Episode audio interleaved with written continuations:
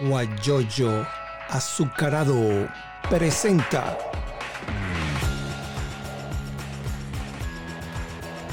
la noticia con Eleazar Benedetto.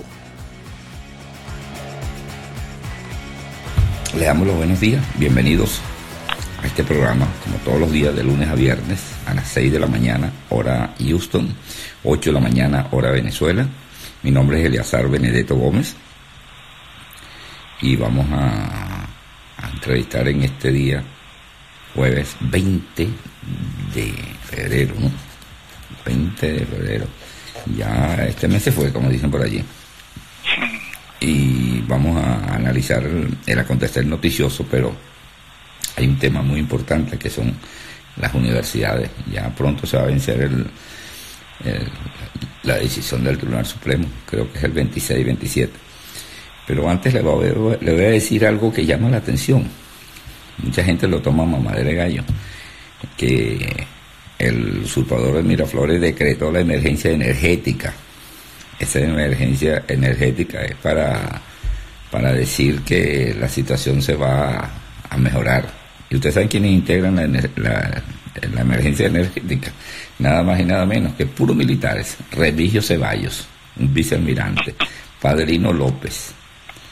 Quevedo, que es el presidente de PDVSA, también militar. No hay gente este Reverol, el ministro de Relaciones Interiores. No hay expertos petroleros. Yo no sé qué lo van a hacer, sinceramente. Y la otra información de ahorita, ahorita sucedió, lo que está sucediendo es el allanamiento a la residencia de Juan Márquez. Juan Márquez, ustedes saben, es el tío del presidente encargado Juan Guaidó, por allá cerca, en una de las transversales de, la avenida Boyacá, allá en la capital de la República. En la madrugada, como hacen siempre los, los delincuentes, se meten en la madrugada en las casas para allanar y lograr dentro de la oscuridad sembrar alguna evidencia, alguna, algún, alguna evidencia para después decir, mire, este tenía aquí C4 otra vez. Que, no lo hacen de día, sino de noche para molestar. De eso vamos a hablar más adelante, pero tenemos ya en el hilo, en el hilo telefónico a Eliazar Narváez Bello. Él, él, él, fue vicerrector académico de la Universidad Central de Venezuela, la muy ilustre Universidad Central de Venezuela, y fue vicerrector en el 2008. En ese, en ese entonces, cuando él entregó el vicerrectorado y el rectorado que, lo recibió la Cecilia García Rocha de manos del rector París. Bueno, esas fueron las últimas elecciones que se realizaron allí en esa casa de estudio como en todas las universidades autónomas del país. Le vamos a dar los buenos días al Ariasar Narváez Bello, es vicerrector de la Universidad Central de Venezuela, articulista del Nacional. Los lunes ustedes pueden leer esos artículos que son una pieza de maravilla, ¿no? que no pierden vigencia de todo lo que dice. Pero antes vamos a darle la bienvenida al contacto a, Salazar, a Jesús Salazar, colega periodista, excelente muchacho, eh, que ha logrado escalar posiciones poco a poco, escalo, escalones tras escalones, y está en Unión Radio allá en Puerto La Cruz. Lo tuvimos una oportunidad de productor, pues es excelente periodista. Y también a Mayerlin, quien es una amiga de acá de Houston, que maneja suministro importado. De eso le vamos a hablar más adelante. Pero le damos los buenos días a, a Eliazar Narváez Bello sobre que vamos a hablar de la universidad y Amílcar Gómez también está en sintonía de nosotros. Bienvenido, primo, Amílcar Gómez. Bueno, bueno, buenos días, Eliazar Narváez. Yo le digo Tocayo, porque tenemos el mismo nombre. Buenos días y bienvenido. Bueno, bueno, eh, buenos días, profesor Benedetto. ¿Qué tal? ¿Cómo está usted? Bueno, muy bien. Eh, aquí sí. esperando, y como le dije anteriormente, que a, a, la mayoría de muchos amigos les gusta que le digan su nombre, porque ellos dicen que en la partida de nacimiento eh, dice, eh, no dice ningún título, sino dice un niño varón de nombre, y dice, sí. Bueno, entramos en materia. La Universidad Venezolana, yo soy jubilado de la Universidad de Oriente y usted de la Universidad Central de Venezuela, dos universidades hermanas, está en peligro. Yo hace más de uno o dos años he venido denunciando a través de, las redes, de los escritos, de todo, de, donde, de donde pueda decirlo, he venido denunciando que la intervención universitaria está, como se dice coloquialmente en Venezuela, a pico de Zamuro. ¿Por qué? Porque le, le, dan un presupuesto reconducido, no permiten las elecciones mandan a gente a acabar con las universidades. En esta semana leí en la prensa que, que había un ataque contra la Facultad de Derecho en, en la Universidad Central de Venezuela. Y para ustedes contar, todas las universidades están sufriendo ataques por parte de la delincuencia. ¿Qué opina usted, Eleazar Narváez Bello sobre esta situación? Sí, Eleazar Tocayo, en primer lugar, bueno, gracias por la, por la invitación eh, debo decir que yo fui vicerrector académico de la Universidad Central de Venezuela en el periodo 2004-2008. Eh, en el 2008 eh, se realizaron las últimas elecciones, después no eh, las nuestras universidades no pudieron efectuar realizar más elecciones debido a las prohibiciones del Tribunal Supremo de Justicia. Eh, en ese entonces, en el periodo 2004-2008, eh, eh, fui vicerrector de la gestión del doctor Antonio París, acompañado de, la profesora Cecilia García Rocha, Elizabeth Marval. Bueno, con todos los problemas que tuvimos en, ese periodo, bueno, salimos adelante. Por cierto que tuvimos varias, varias eh, intromisiones del, régimen por distintas vías y, eh, digamos, eh, acoso a nuestra Universidad Central de Venezuela. Usted hablaba de una, de una intervención que está en ciernes con la sentencia 0324 del TCJ. Yo diría que la intervención de, la, de nuestra Universidad Central de Venezuela eh, viene sucediendo desde hace tiempo por la vía eh, presupuestaria y por la vía judicial. Esa es la, triste realidad. Esa intervención ahora, lo que se plantea en, este momento con la sentencia 0324, en realidad es, un, es una profundización de esa, de esa intervención. Eh, con esa sentencia se pretende imponerle a la Universidad Central de Venezuela y a, la a las demás eh, universidades autónomas un reglamento electoral eh, apartado de la o, violatorio de la, de la, de la Constitución.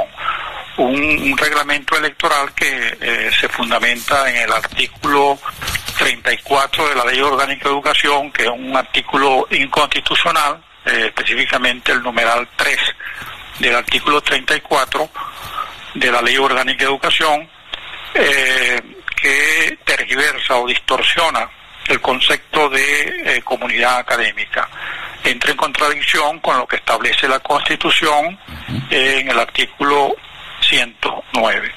Esa es la realidad. Eh, em, una primera interpretación sobre esto dice que el 27 de febrero de no hacerse las elecciones, el Tribunal Supremo de Justicia eh, procedería a destituir a las actuales mm, autoridades y a nombrar otra de manera arbitraria. Eso y hay otra interpretación según la cual eh, eh, no es el 27 de febrero, sino en el mes de abril, contados los días a partir de la fecha de publicación de la sentencia en la Gaceta Oficial. de tal manera, eh, estamos eh, en nuestras universidades prácticamente en el limbo, eh, vivimos una situación de una gran desestabilización con esta amenaza que se cierne sobre nuestras instituciones. Y bueno, hay distintos, ha habido distintos pronunciamientos, estamos a la expectativa, Lamentablemente en nuestras universidades no ha habido eh, una movilización masiva, eh, contundente, para enfrentar esta, esta sentencia. Yo pienso, Eleazar Narváez, es vicerrector académico de la Universidad Central de Venezuela, lo último es la gran realidad, la triste realidad, porque debe haber una, como usted lo ha dicho en varios de sus artículos, que yo soy un lector permanente de esos artículos que usted escribe en el Diario Nacional, ahí eh, la unión hace la fuerza, como se dice por allí, unidos somos más. Cuando hay protestas, la gente se va para su casa, siempre ha sido. Cuando la universidad funcionaba, vamos a salir a la calle, entonces protestaban, pero muy poca gente salía a la calle. Y entonces debe haber la unidad, porque después, es como dicen, como ya viene el lobo, ya viene el lobo, y, la gente piensa que es mentira, pues va a llegar el lobo y va, a acabar con la autonomía universitaria. Otros dicen que hay una prórroga de ese 27 de febrero, eh, decían que iba a ser para septiembre, después otra para otra para otra fecha, pero la, realidad es que ya viene por allí. Y la unión, como usted siempre lo ha dicho, es importante para poder salir adelante, porque cuántos somos los personajes, el personal de las universidades, tanto obreros, administrativos, docentes, de todas las universidades, somos más de uno. Y si salimos todos y, y nos unimos, lograremos entonces eh, el, objetivo que tenemos propuesto. ¿No le parece? Sí, así es.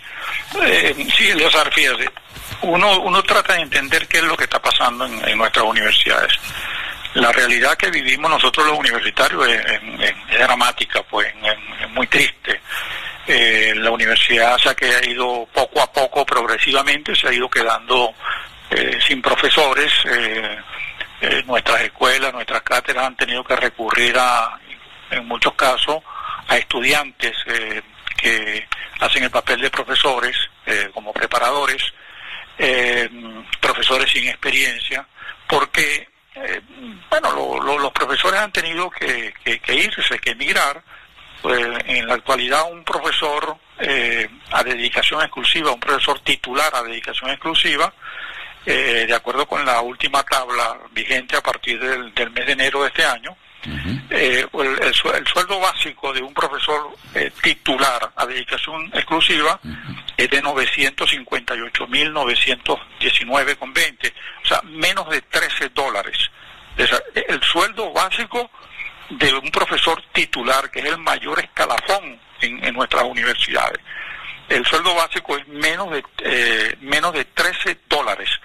Y el, sueldo integral, que incluye el sueldo básico más eh, bonos y eso, eh, alcanza a 1.228.910,20 eh, bolívares, menos de 17 dólares, ¿no? Entonces, con un profesorado en esas condiciones, eh, con unos estudiantes también muy golpeados por las condiciones de vida en Venezuela, unos empleados eh, obreros eh, también en similares condiciones, ¿qué podemos esperar también de la universidad desde el punto de vista de la movilización? de nuestra comunidad para enfrentar esto. Eh, yo, no, yo no hablaría de apatía, pero sí hablaría de una comunidad muy golpeada, muy también desencantada. Ah, sí, que, que no es fácil movilizarla. Sin embargo, nosotros eh, le hemos, digo nosotros, eh, profesores que nos reunimos periódicamente en nuestra institución para para evaluar la situación y para hacer sugerencias, recomendaciones, eh, hemos hecho, le hemos hecho en distintas oportunidades a nuestras autoridades rectorales, no solamente de la UCB, sino de otras instituciones eh, educativas, eh, le hemos hecho un llamado para que lideren el, digamos, esta movilización de la comunidad universitaria para enfrentar la, la esta sentencia, ¿no? una sentencia que es inconstitucional. Y le hemos dicho insistentemente que a pesar de todas las dificultades que podamos vivir o estar viviendo en nuestra universidad o en, nuestras universidades, es necesario no renunciar al ejercicio de la autonomía universitaria. Hay que insistir ah, en, en ese ejercicio, porque la autonomía universitaria no, no son cuatro letras, cinco letras, no es un texto que está en la Constitución y en la ley universitaria vigente. No solamente es eso, hay un conjunto de derechos que hay que ejercerlos. y nuestras autoridades, nuestra comunidad universitaria no puede renunciar a ese ejercicio. Entonces hay que insistir en, eso. el llamado que le hemos hecho a nuestras autoridades y al Consejo Universitario es que se pongan al frente, que den un paso uh, adelante para eh, liderar esa movilización, la organización de nuestra comunidad universitaria en defensa de su autonomía, en defensa de la constitución, en defensa de la ley de universidades. Ese es el llamado que insistentemente le hemos hecho a, nuestras autoridades y al Consejo Universitario de nuestra Universidad Central de Venezuela. Usted tiene razón por el asunto de que hay muchos profesores que se han ido. Por ejemplo, está en contacto, se acaba de conectar a, nuestro, a nuestra programación Elena González. Elena González fue coordinadora académica de la Universidad, del núcleo Anzuategui, de la Universidad de Oriente. Ella está en Chile, imagínese usted. Está también Ferramigo y Carlos Rodríguez Usa también se unieron. Maggi Cómolas también se unió. Y como usted dice, aquí en Houston hay una cantidad, no solamente de profesores, sino de profesionales egresados de las universidades y tanto, de todas las universidades. Están, están aquí en, en, Houston, en Miami, una gran, la diáspora venezolana está en todas partes, en Chile, imagínense. En todo el mundo. Sí, eh, Maribel Bermúdez está en, en, España, también se está conectando en este momento. O sea que este programa que estoy haciendo hace poco tiempo, eh, es, como una ventana de información informativa para todos estos paisanos nuestros que están regados por el mundo. E inclusive yo tengo cinco hijos, tengo dos en Colombia, tengo tres aquí y están regados, entonces uno no los ve, no los abraza, los nietos no tiene tiempo, no los ve. Y eso afecta también el sentimiento del venezolano porque no, ve a sus hijos, no ve a sus familiares, entonces están otros en Venezuela, entonces uno trata de ayudarlo y hace todas esas cosas que, afectan también el sentimiento. Pero fíjese una cosa, el, la, agresión que tienen las universidades, yo le estaba anotando por acá, el, ah, bueno, antes le voy a decir que, con lo que se han anotado, se han conectado tarde, pueden escuchar este programa a través de guayoyoazucarado.com, es una, una radio que está en Dallas y, este, y se escucha en todos los Estados Unidos. Y, por allí lo pueden escuchar y además 24 horas está en mi historia este esta programación, ahí se queda grabada durante 24 horas para las personas que la quieren ver. Eh, también les, les comento la agresión que ha sido objeto de las universidades. Lo digo por la, por la nuestra, por la UDO la, la biblioteca del núcleo de Sucre, allá en Cumaná. La robaron y se llevaron. Usted sabe lo que se llevaron las estanterías. Los libros lo dejaron, que los libros son valiosos, pero esos delincuentes no saben lo que es un libro. Entonces dejan los libros tirados en el piso y se llevan los estantes para vender lo que es madera. Entonces, eso es lamentable. El, el, ataque que fue en la Facultad de Derecho de la Universidad Central de Venezuela. El ataque también de la estación experimental de la ULA, allá en el Vigía eh, las designaciones de vicerrectores que son militares en algunas universidades del país. En, allá en el Zulia, si, si la rectora encargada no acepta la designación de, no recuerdo el nombre, resulta pues que la van a detener por desacato y le van a, poner 15 meses de cárcel. Bueno, esto, esto uno, uno lo ve y uno lo escucha. Dice, esto fin de mundo será. ¿Qué opina Eliazar Narváez Bello? No, eh, las agresiones contra nuestras universidades han sido por distintas vías. Eh, distintos grupos violentos que han acosado, agredido a nuestras universidades, eh, grupos de la delincuencia común y también grupos violentos apoyados, financiados por, por el régimen delincuente de Nicolás Maduro. ¿no? esa es la triste realidad. Supimos lo que ocurrió en una oportunidad con con el rectorado de la UDO, eh, un, recuerda, cuando un grupo eh, del régimen se, eh, se apropió de las instalaciones del rectorado en, en la UDO. En Cumaná. Y Más de un mes. En, Cumaná, sí, claro. En Cumaná. En, en nuestra universidad, bueno, Central de Venezuela, en muchas ocasiones estas agresiones se han dado.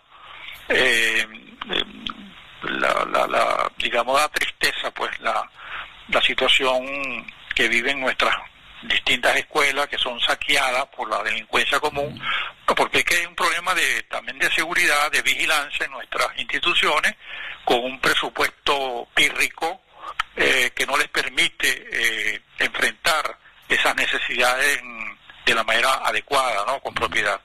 Eh, nuestra escuela de educación de la Facultad de Humanidades eh, está en una situación verdaderamente lamentable porque ahí se han llevado de todo eh, los equipos de computación eh, bueno estantes escritorio no sé cómo lo hacen pero esa es la, la, realidad es una escuela saqueada y así como la escuela de educación distintas escuelas de la de la facultad de medicina también son han sido objeto de, esa, de esas agresiones eh, grupos violentos mm, del gobierno. Eh, recientemente eh, sucedió en la Facultad de Ciencias Jurídicas y Políticas, en un evento con la Cátedra de Derecho Institucional, que ha hecho, de Derecho Constitucional, perdón, que ha hecho un extraordinario trabajo en defensa de la autonomía universitaria de la Universidad Central de Venezuela, a, a propósito de la, de la amenaza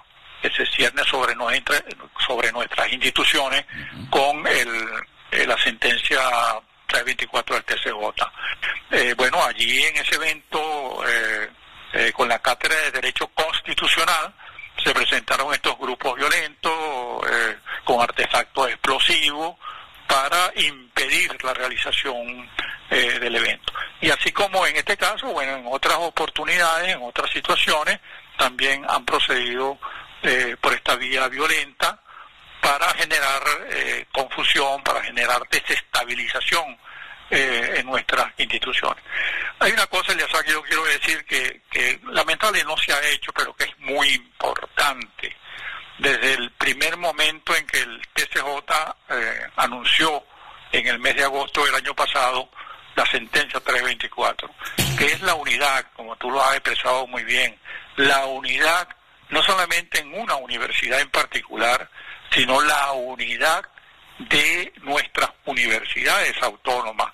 Eh, otra situación sería si nuestras universidades autónomas eh, se hubieran unido para enfrentar al régimen. Eh, una, lo, que ha sucedido, por ejemplo, con la con la Universidad del Zulia, con la universidad, bueno, que es una, una situación verdaderamente lamentable que están viviendo nuestras autoridades y la comunidad universitaria de la Universidad del Zulia, con eh, la destitución del, del vicerrector o la vicerrectora administrativa y la imposición arbitraria e inconstitucional de una autoridad en esa, en esa universidad Igualmente con la situación vivida por la Universidad Simón Bolívar, con su vicerrector eh, académico, por la, por la Universidad de los Andes, por la Universidad, por la UDO, por la Universidad Central. Si nuestras universidades se hubiesen unido, otra situación tendríamos nosotros en esta, en esta eh, en, Venezuela en cuanto a la educación superior. Sabemos que el régimen este es un régimen inescrupuloso que tiene todo el poder en sus manos. Eh, no es fácil enfrentarlo, pero eh, es indispensable, es muy importante que nuestras universidades unan, digamos, unan sus esfuerzos para enfrentarlo. Es fundamental esa unidad de los, de los universitarios. Estamos conversando con Eleazar Narváez, él fue vicerrector académico de la Universidad Central de Venezuela y es articulista del diario El Nacional. Lo publica todos los lunes. Ustedes dicen, ¿dónde veo el Nacional? No circula, sí circula. Usted lo busca en internet y lo y lo lee allí los lunes. Busca el, eh, no, sí, esa es otra cosa, Eleazar. Eh, sí, los medios de comunicación, eh, está con esta hegemonía comunicacional del, del régimen, bueno, que ha ido poco a poco anulando a nuestros principales medios de comunicación, entre ellos el Nacional. Yo, por cierto, que eh, he tenido, estoy ahorita en receso, ¿no? Como columnista de, del Nacional, tengo aproximadamente como tres semanas que no, no escribo, no publico. Eh, pero esa es la triste realidad del Nacional, ya no circula en, papel. eh, nada más la circulación es por la vía de la página web del Nacional eh, y además, además es una página que está bloqueada. Entonces, para poder leer el, el Nacional aquí en Venezuela, eh, hay que tener un desbloqueador, ¿no? Sí, señor. Porque si no, no puedes, no puedes acceder a la, a, la, a la página del Nacional. Igualmente está bloqueado eh, o, un bloqueo intermitente, objeto de un bloqueo intermitente también el Universal, ¿no? el Nacional, el Universal. la patilla, carota digital. Ah, bueno, eh, imagínate, la patilla, el eh, todas estas cosas y uno las recibo, yo no tengo problema porque yo estoy fuera del país, pero yo las veo siempre acá, pero el problema no soy yo, el problema es toda Venezuela. Y entonces ellos se ya cuando uno les dice, por ejemplo, este allanamiento en la madrugada de hoy de la casa de Juan Márquez, el tío del presidente Juan Guaidó, eso fue en la madrugada. Me imagino que allá en Venezuela, de repente, se sabe por las redes sociales, pero no se sabe profusamente como, como se debe saber en los medios. Por ejemplo, en, en Anzuategui, el diario El Tiempo, que es un diario emblemático, sale ahora cada 15 días. Y a través de, bueno, sí, sale en prensa, pero más que todo en la, en la, en la web de, del diario El Tiempo. Y así como, como El Tiempo, muchos medios ya no existen en el país, lamentablemente, porque existen solamente los medios del gobierno.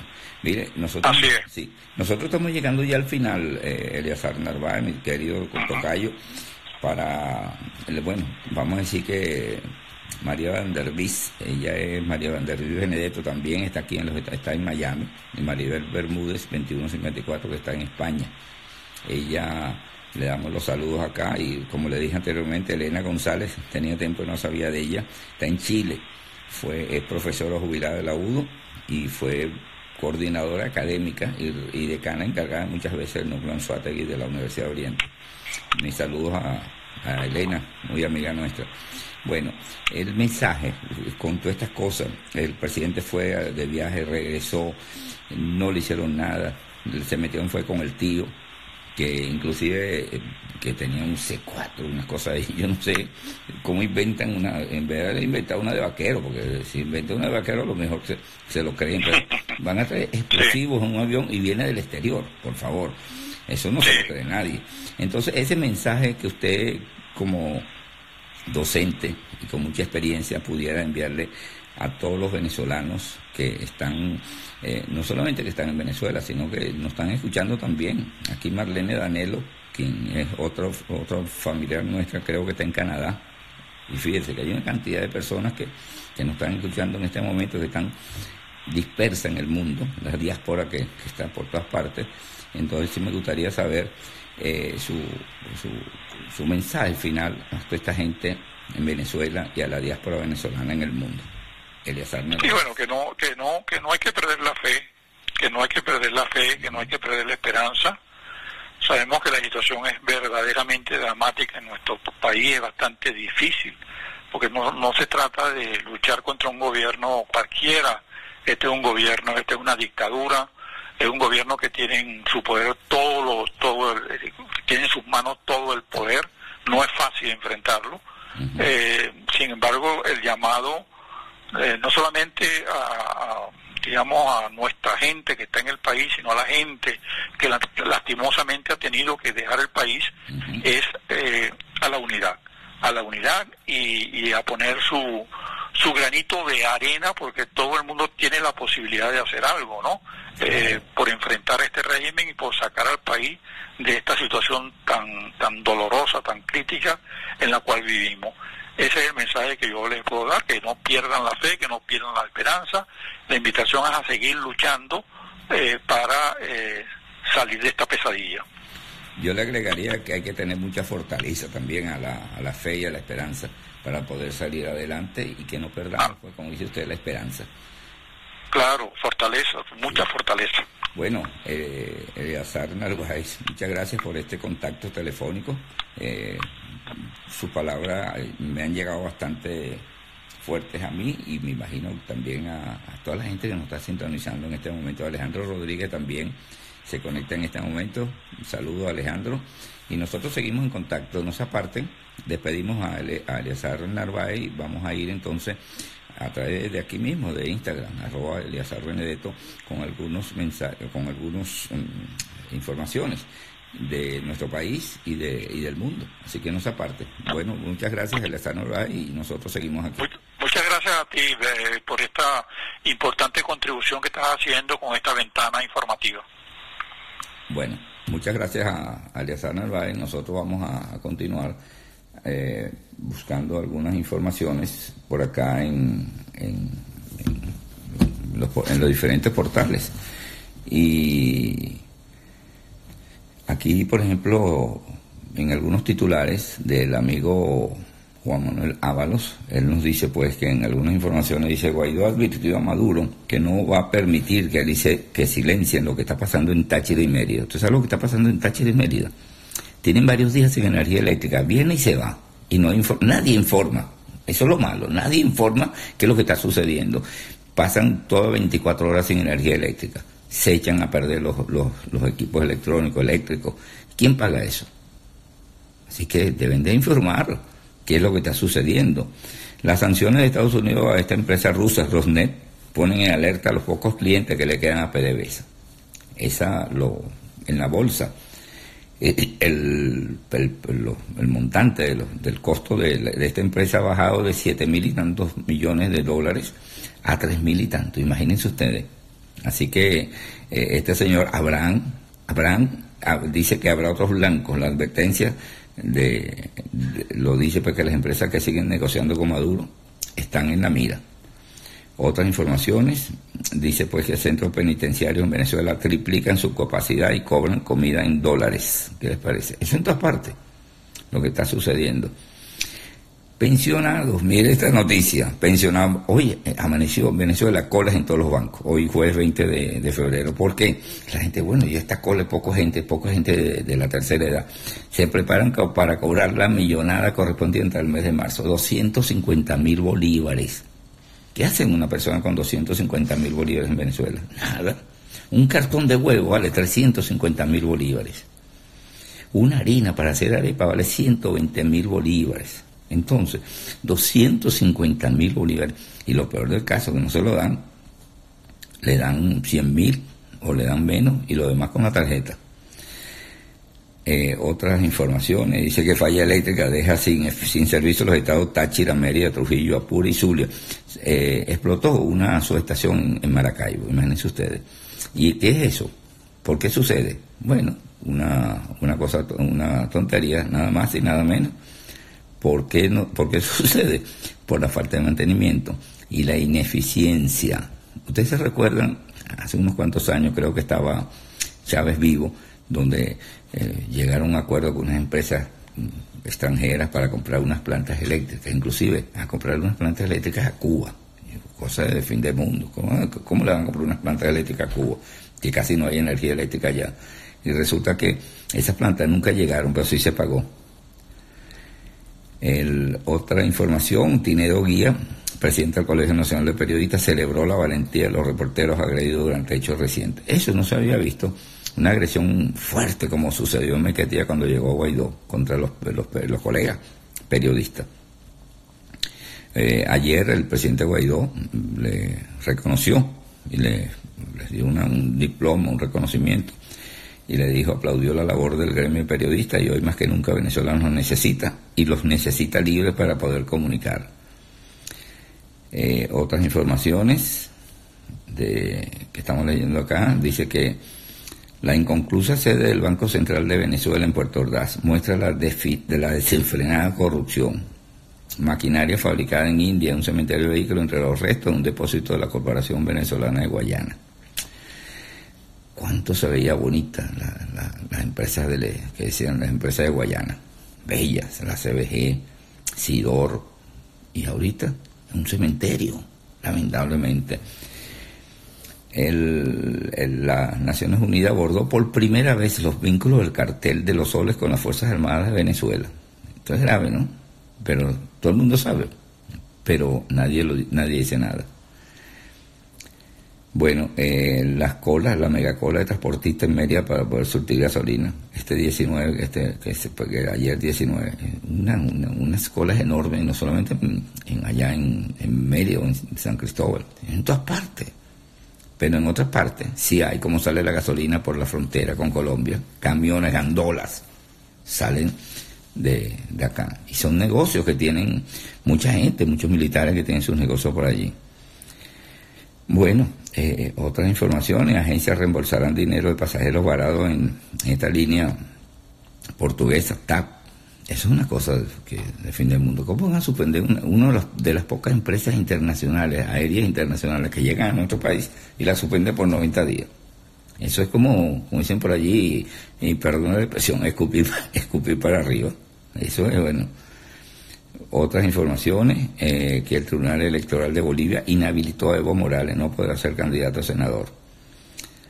Eh, eso, eso, eso se debió haber hecho cuando Chávez salió de la cárcel. Está inhabilitado para participar en un proceso electoral. No, lo dejaron libre y bueno, ustedes saben lo que sucedió después. El, el Nacional en su primera página dice lo siguiente canasta alimentaria de enero llegó a 24.139.128 bolívares. 24 millones. ¿Qué le parece?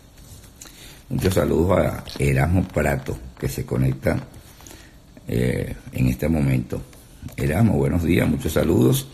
Y si quieres escuchar este programa al comienzo, en mi historia, durante 24 horas va a estar conectado, o si no, a través de guayoyoazucarado.com es otra, otro, otra radio que está en Dallas y también nos transmite esta, esta programación.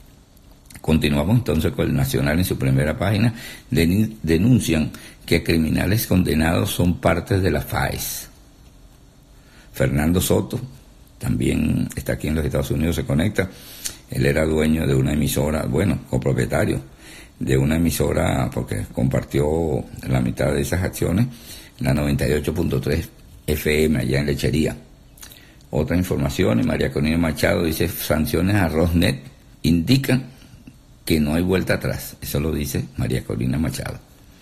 Venezuela, Argentina y Cuba están entre las últimas entre los últimos para inversores españoles. Erasmus, que no responde el saludo, saludo Eleazar. Bueno, aquí estamos en contacto, aquí en Houston, sé que eh, tú estás allá en Miami. Bueno, este es el, Nacional en su primera página. Vamos a ver otras informaciones. Guaidó anunció el regreso de Venezuela a la comunidad andina de naciones. Eso lo dijo eh, Guaidó y lo dijo también el presidente de Colombia. Otras informaciones. Bueno, vamos a ver el que dice el Nacional en su primera página. Y dice lo siguiente. Rusia, China y Cuba apoyan a Maduro en contra, en contra de las sanciones. Guaidó dio espaldarazo a las medidas de Estados Unidos contra la petrolera rusa. Eh, otras informaciones, comisionado de béisbol aclara algunas informaciones, califican las medidas económicas de la constituyente de impositiva y Sánchez y Torrat iniciarán diálogo para superar la crisis en Cataluña. Eh, la línea aérea TAP portuguesa retornará a pasajeros que hicieron tramo de ida con la, con la aerolínea. 4.5% de su valor luego de las sanciones de Estados Unidos. Eso son con, la situación que, está, que, que sucede con, con la empresa Rosnet.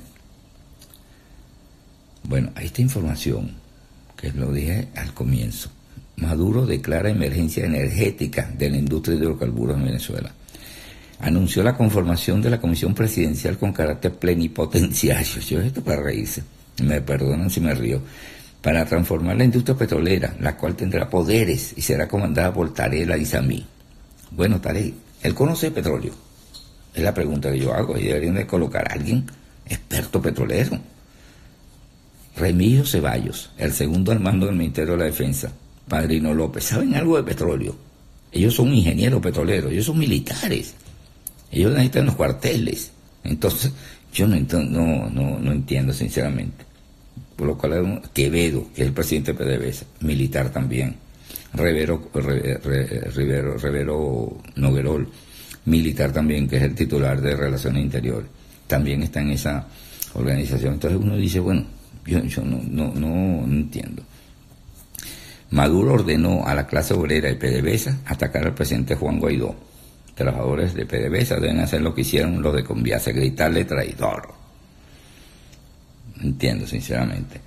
Otras informaciones que estamos leyendo eh, acá en, en, algunos portales es que allanaron la casa de Juan Márquez. Juan Márquez es el tío de Juan Guaidó. Él vive allá en el este de Caracas, en la cercanía de la avenida Buyacá, una de las transversales, no sé si por la castellana, por, eso, por ese sector. Llegaron la madrugada, como hacen los delincuentes cuando van a robar una casa, que se meten de noche. Bueno, la, la DGCIN se metió de noche para poder, a lo mejor para sembrar algunas cosas allí en, en, la casa de, de, Juan Márquez. Y entonces imagínense ustedes, se metieron allí y, y ¿qué buscan? No buscan nada, van a sembrar, porque el señor ya lo, tienen preso. A, Juan Márquez se llama él, y está preso en la DGCIN, y va a pasar un mes desde que lo detuvieron sin ver a nadie. O sea, violando todo lo que se refiere a, la a las leyes. ¿Cómo, le van a prohibir que, si, que los hijos no lo puedan ver? Que su esposa lo pueda ver. ¿Por qué? Esa es la pregunta que hay que hacerse. Y entonces, bueno, bueno, aquí está la comisión que les decía, creada, ¿no? Y miren, la, les voy a leer que eh, quienes integran esta comisión. Eh, del complejo comisión está presidida por Tarela Isamí en la vicepresidencia ejecutiva Adruel Chávez e integrada por el jefe del Comando Estratégico Operacional de la Fuerza Armada Nacional Bolivariana, almirante Remigio Ceballo, el ministro del Poder Popular para la Defensa, Vladimir Padrino López, el ministro del Poder Popular para el Interior y Justicia, Néstor Luis Reverol. Asimismo está conformada por el ministro del Poder Popular de Petróleo, Manuel Quevedo, el ministro del, Popular del Poder Popular para el Transporte, Hipólito Abreu, la ministra del Poder Popular para la Ciencia y Tecnología, Gabriela Jiménez, el ministro del Poder Popular para el Proceso Social del Trabajo, Eduardo Peñate. Sumados se incorporan los trabajadores de Juiz Rangel. Juiz Rangel, él era, bueno, yo no voy a decir quién era Juiz Rangel, él es del sindicato, pero también es miembro de la directiva PDVSA. Entonces, se cobra y se da el vuelto. José Guerrero, Elia García, Yurris Gómez, Sandra Nieves, Antonio Lugo y María Grimán así como Jesús Martínez, miembro de la milicia bolivariana, y Luis Rodríguez, rector de la Universidad Bolivariana de los Trabajadores, Jesús Rivero. El jefe del Estado, o sea, el usurpador, hizo mención especial al presidente honorífico de PDB, Salir Rodríguez Araque, por su valentía y defensa en la industria. Fue un hombre extraordinario, un gigante. Bueno, esto es. Bueno, y hablan de, de Tarela. Dice a mí, pero ustedes se dieron cuenta la cantidad de, de personas que están allí a mí me llama la atención. ¿Cómo es posible que tienen eh, la cantidad de, de, personas que son que son militares? ¿Qué sabe un militar de petróleo? Es la, pregunta que se hace. Pongan, si quieren reformar, eh, lanzar eh, a PDVSA por el mundo, bueno, pongan a personas que tengan que ver con el petróleo. Hay muchos. En la Universidad Oriente tiene una cantidad de profesores y de egresados que, conocen de petróleo más que todos estos militares, que ellos podrán conocer de armas y podrán conocer muchas cosas menos de petróleo. Pero bueno, vamos a decir pues que aquí está González, que, está conectándose en este momento, González Mar. González M-A-R-G-L. Éramos, bueno, nos saludó. Eh, Tony Colección de también nos está saludando. Bueno, entonces no me queda sino decirle que buenos días. Recuerden que usted puede escuchar este programa ah, durante 24 horas, va a estar en Instagram, arroba Eliazar Benedetto, mi historia va a estar. Y también arroba guayoyoazucarado.com perdón, arroba no, guayoyoazucarado.com. Allí lo pueden escuchar este programa durante el día que usted quiera, pues siempre va a estar conectado allí. Bueno, Tony Colección de Vintajes, muchas gracias por el saludo. Mi nombre es Eliazar Benedetto Gómez y será hasta mañana a la misma hora. 6 de la mañana hora Houston, 7 de la mañana hora Miami, 8 de la mañana hora Venezuela, 7 de la mañana hora Colombia. Buenos días y que tengan un feliz día. Hoy amaneció con bastante frío y lloviendo aquí en Houston, pero allá en Miami me dicen que hay mucho calor. Que la sigan pasando bien y sigan en nuestra sintonía cuando eh, para mañana a las 6 de la mañana. Buenos días y feliz día. Guayoyo azucarado presentó la noticia con Eleazar Benedetto.